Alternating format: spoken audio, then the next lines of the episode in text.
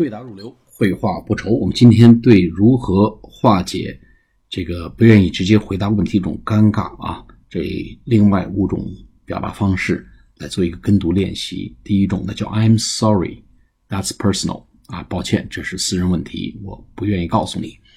I'm sorry, that's personal. I'm sorry, that's personal. I'm sorry.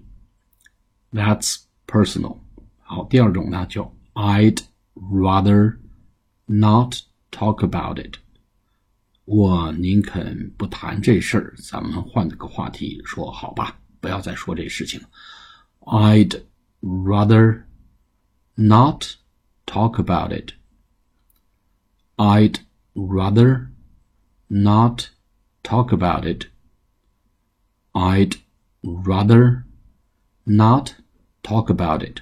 第三种呢，It's none of your business，这事儿跟你没半毛钱关系啊，别瞎打听。It's none of your business，也可以说别瞎操心，也是这意思啊。It's none of your business. It's none of your business. It's none of your business。好，第四种表达呢，叫 mind your own business，操你自己的心吧，啊，关心关心你自己的事儿吧。Mind your own business. Mind your own business. Mind your own business. 好，最后一种呢叫 Why do you want to know？ 哎，你怎么对这事儿这么关心呢？你凭什么想知道啊？你为什么想知道这事儿啊？